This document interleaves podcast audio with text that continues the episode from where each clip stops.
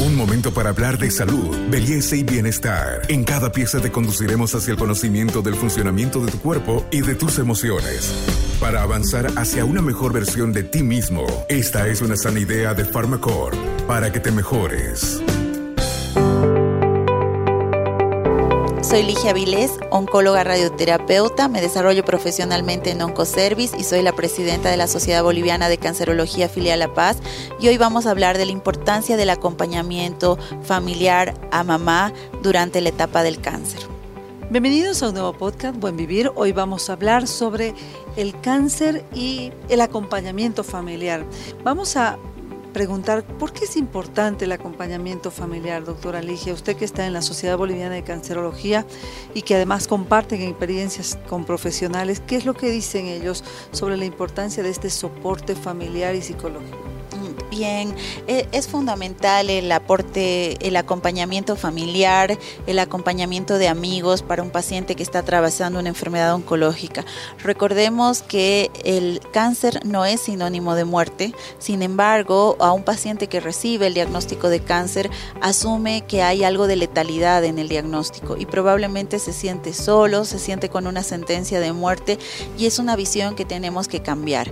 Eh, una forma eh, buena de acompañar a un a un familiar es no recordarle a todo momento que tiene la enfermedad, sino recordarle que estamos a su lado apoyándolo en todas las etapas de su enfermedad, en los tratamientos. También es importante acompañarlo a las citas médicas. Vemos muchos pacientes que acuden solos a la consulta y muchas veces la angustia de la, de la noticia de la enfermedad, más toda la información de las terapéuticas que vamos a hacerle, es demasiada información para recibir para una persona sola. Entonces es muy importante que la persona que que, sufre de esta enfermedad en nuestra familia sea acompañada a sus citas médicas y tomemos nota de todas las cosas que eh, necesita el paciente. Muchas veces ellos se olvidan qué medicación están tomando, qué tratamientos ya ha realizado, qué indicaciones les han dado los otros médicos. Entonces, una cosa muy importante para el familiar es llevar una agenda del paciente donde puedan anotar todas, absolutamente todas las citas, las medicaciones que recibe, los estudios que ha realizado, también acompañarlo a, a los estudios y las recomendaciones. Muchas veces se le pide al paciente que acude en ayunas, que haga una preparación previa, que realice un estudio o lo citamos a distintos lugares para que vaya, eh, para, para ir reuniendo la información para su tratamiento. Entonces es fundamental durante todas estas etapas estar en el acompañamiento.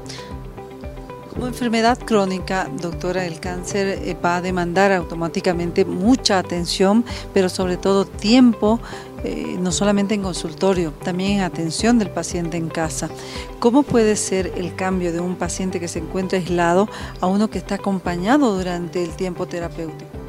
Eh, sí notamos eh, realmente mucho la diferencia de los pacientes que tienen un buen soporte familiar y, de amistad también, de amigos, de aquellos pacientes que se encuentran abandonados o solos frente a la enfermedad. Es muy distinto. El paciente que tiene soporte familiar eh, no solamente tiene eh, la oportunidad de que hay varios familiares eh, que le dan la contingencia tanto nutricional como de confort en la, en la, en la familia. Muchos pacientes necesitan tener el baño cerca porque los, los tratamientos pueden producir náuseas, vómitos o diarrea entonces esa asistencia es muy importante, el que tengan ropa cómoda, que puedan trasladarlos a sus citas médicas, eh, ese soporte hace muchísimo, muchísimo en el paciente, ¿no? Este podcast es una sana idea de Pharmacorp. Pero cuando golpea a mamá, que normalmente es el pilar del hogar, eh, me imagino que las repercusiones familiares se sienten mucho más. ¿Cómo ven ustedes a las madres que llegan a los consultorios con madres con cáncer y, que además sienten que ya no pueden llevar adelante el hogar en muchos casos, no son la fuerza principal del hogar porque están reducidas por la enfermedad. Bien, es una pregunta interesante porque lo que notamos en la consulta es la culpabilidad. La, la mamá, eh, generalmente cuando es la que está enferma, siempre nos dice que le da pena hacerles sufrir a sus hijos o que le da pena pedirles a los hijos que la acompañen a las o que le preparen la comida, porque siempre la mamá ha sido la acostumbrada a ser la cuidadora del hogar, la que da las atenciones a todo el núcleo familiar. Entonces, cuando ella tiene que ser realmente el centro de la atención y la que tiene que canalizar todo el apoyo familiar, es cuando la mamá suele sentirse culpable. Entonces es muy importante a la familia hacerle ver o hacerle em, notar que trate de hacer sentir a la mamá que ahora es el momento de cuidar su salud, que ahora todos los esfuerzos familiares se van a enfocar en, ayudar a la mamá a superar esta etapa de la enfermedad y que cuando ella ya esté repuesta, pues podrá volver a sus actividades normales. Pero eso es lo que más notamos en la consulta. Realmente las mamás nunca dejan de cuidar a sus seres queridos, ni aún en etapas de la enfermedad. Y en el caso concreto de las madres, doctora, nos imaginamos que eh, un estado anímico débil eh, solitario afecta más en cuanto al comportamiento del cáncer. Si la madre, por ejemplo, está sufriendo, puede ser negativo para, cómo afronta el cáncer. Eh, sí, totalmente. El tener una salud eh, psicológica y mental ayuda a afrontar mejor esta enfermedad. Si uno no tiene por qué luchar o se siente abandonado o se siente solo, es como que también el mismo paciente se abandona a los efectos de la enfermedad. Entonces, el tener una familia, un sostén, un apoyo familiar, estar emocionalmente estable para afrontar estas enfermedades, sin duda hace muchísimo la diferencia. Esta es una enfermedad muy mental, la verdad que necesitamos ser fuertes para poder realizar lo que llamamos lucha contra el cáncer, porque realmente es una batalla larga, crónica, que si se la sabe llevar acompañada tanto por los cuidadores en la familia como por nosotros los profesionales, es una batalla que se puede vencer. Entonces es importante que, estemos emocionalmente tranquilos y si tenemos un familiar en la casa que está pasando esta enfermedad o si es nuestra mamá, ya que estamos hablando justamente del mes de la mamá, pues de nuestra parte darle todo el soporte familiar para que pueda afrontar eh, la enfermedad. Hay muchos casos en los que las madres dicen, mejor oculto el cáncer, mi enfermedad, a mi familia, especialmente a mis hijos, porque no quiero que ellos empiecen a pensar en la muerte, ¿no? Eh, porque normalmente cuando se habla de cáncer, equivocadamente se piensa que siempre es un desenlace fatal y esto no es así. Eh, sí, lo vemos frecuentemente y decirles a las mamás que es un grave error tratar de ocultar la enfermedad, porque la enfermedad se puede esconder por un tiempo, pero llega un punto que no se puede esconder más y que lamentablemente cuando los síntomas son tan graves y uno no puede esconder la enfermedad más de la familia, es cuando la enfermedad probablemente ya no tiene solución. Cuando uno detecta un bulto, hay un síntoma de sangrado, dolor o sospecha que algo está pasando con su salud, es inmediatamente eh, por el amor a la familia, por el amor a los hijos y por el amor propio fundamentalmente, acudir al médico, informar de los síntomas, realizar los estudios, porque las enfermedades detectadas a tiempo tienen cura.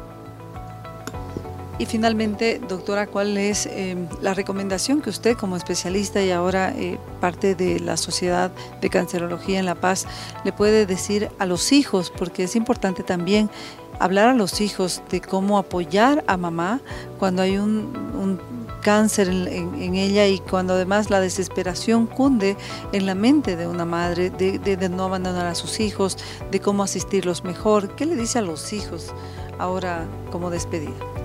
Bien a los hijos que, tienen una mamá enferma en la casa, pues lo más importante es acompañar, acompañar desde todos los puntos de vista, acompañar en, la alegría, en la tristeza, en el dolor, acompañar a las citas médicas, acompañar en los tratamientos, acompañar en las eh, en el día a día, en, la, eh, en el preparar la alimentación, en ayudar a mantener la habitación eh, ordenada, en el hacer sus propios quehaceres y no pretender que la mamá estando enferma nos siga atendiendo, tampoco exigir, porque a veces nos sucede de que le dicen, bueno, mi mamá no quiere comer, tiene que comer y la voy a, le voy a exigir, es decir, asesorarse bien para poder acompañar de la mejor forma posible a nuestro ser querido.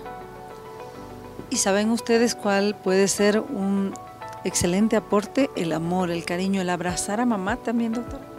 Claro que sí, eh, siempre eh, cuando uno pasa estas enfermedades puede haber transformaciones corporales como la pérdida del cabello, la pérdida de las cejas, el aumento de peso o el que una cirugía, por ejemplo en las mamás que le sacan un seno. Entonces toda esa percepción corporal hace que uno no se sienta uno mismo. Entonces transmitirle a, a nuestra mamá o a nuestro ser querido que independientemente de la forma física que uno haya adoptado, de los cambios corporales, eh, siempre va a estar el corazón de mamá ahí, que nosotros la queremos más allá de cualquier, de cualquier, de cualquier cambio. Entonces es importante acompañar, abrazar y, y dar amor desde todo punto de vista.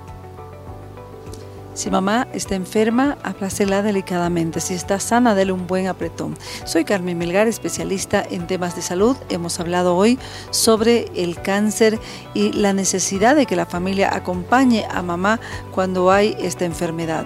Con nosotros será hasta nuestro próximo podcast.